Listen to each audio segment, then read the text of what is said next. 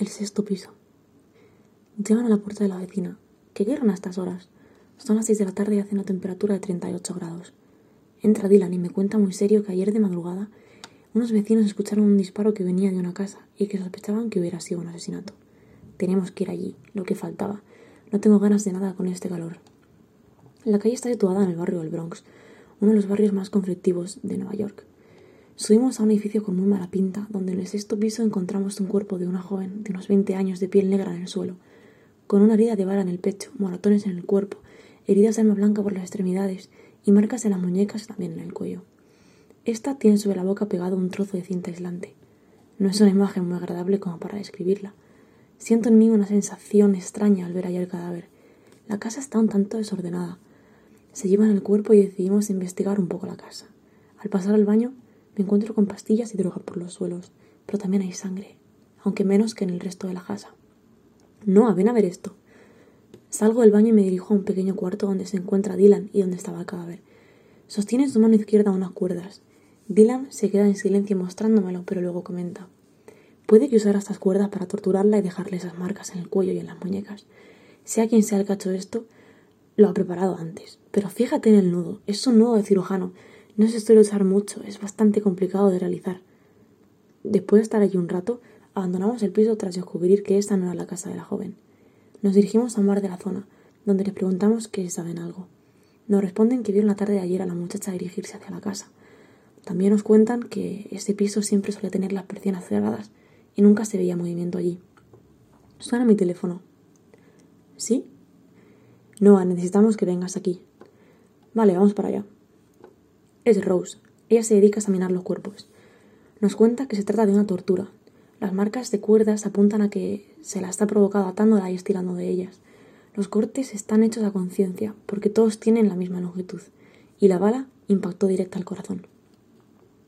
Miro el reloj. Son exactamente las 4.35 de la mañana. Me he despertado sobresaltado. Llevo toda la noche soñando con la joven a la que asesinaron. Veo en mi mente cómo sufre, pero no veo la cara del asesino. Veo con mucho detalle cómo la bala acaba finalmente con ella, cómo le impacta y cómo cae al suelo, cómo la sangre cae.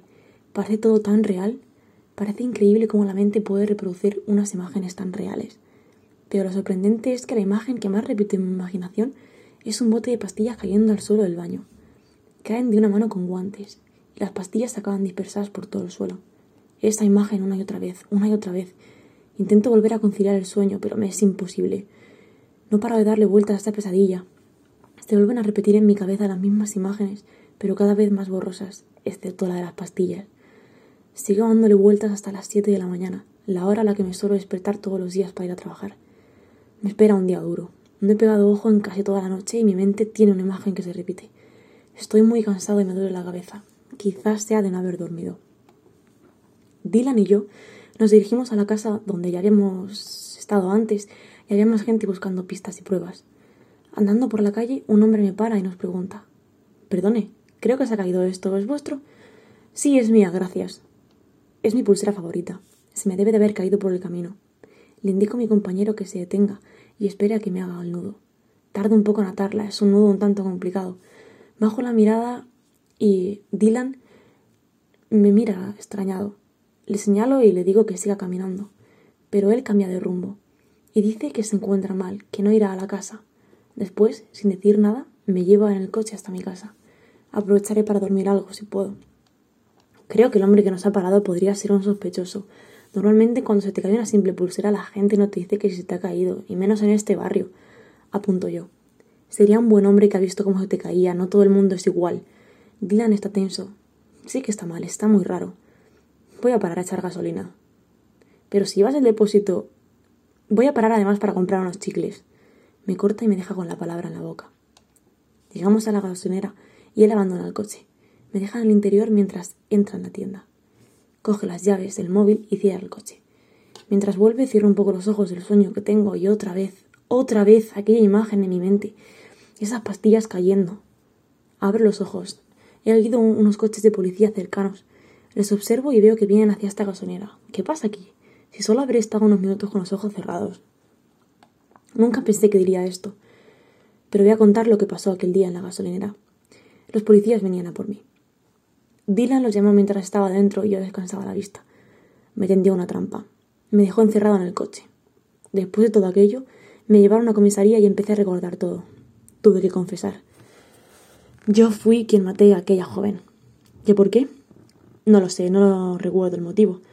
Pero recuerdo que decidí invitarla a aquella casa. Que no me acuerdo cómo, las llaves llegaron a mis manos.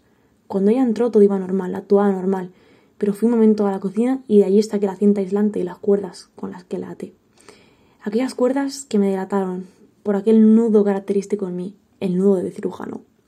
Me lo enseñó mi abuelo cuando era pequeño y lo uso para muchas cosas, entre ellas para atarme mi pulsera favorita. Este será tu fin. Fue un error haberme conocido.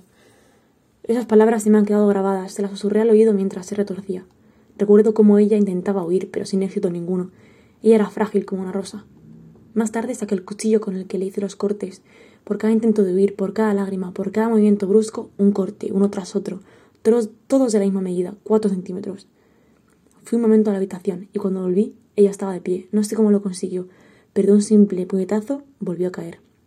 Le miré fijamente a los ojos y en ellos se reflejaba dolor, tristeza, culpabilidad, pero sobre todo ganas de vivir. Pensé que su dolor se convertiría en mi prisión, pero seguí con el plan, acabar con ella. Tenía que acabar pronto. En realidad, también me dolía hacerle eso. Saqué la pistola y con sangre fría disparé. Disparé sin pensarlo dos veces. Y sé que en algún día esto me pesará más a mí que a él, que a nadie. Ella cayó al suelo, y tras ella mi arma, mi dignidad y mi inocencia. Como el plan seguía, yo me tomaría unas pastillas para olvidar todo aquello, pero antes saqué de allí las pruebas. Me dirigí al baño, y aún con los guantes puestos para no dejar huellas, me tomé las pastillas, aquellas pastillas que tanto se repetían en mi cabeza, aquel bote cayendo al suelo, al tiempo que la sangre de la chica.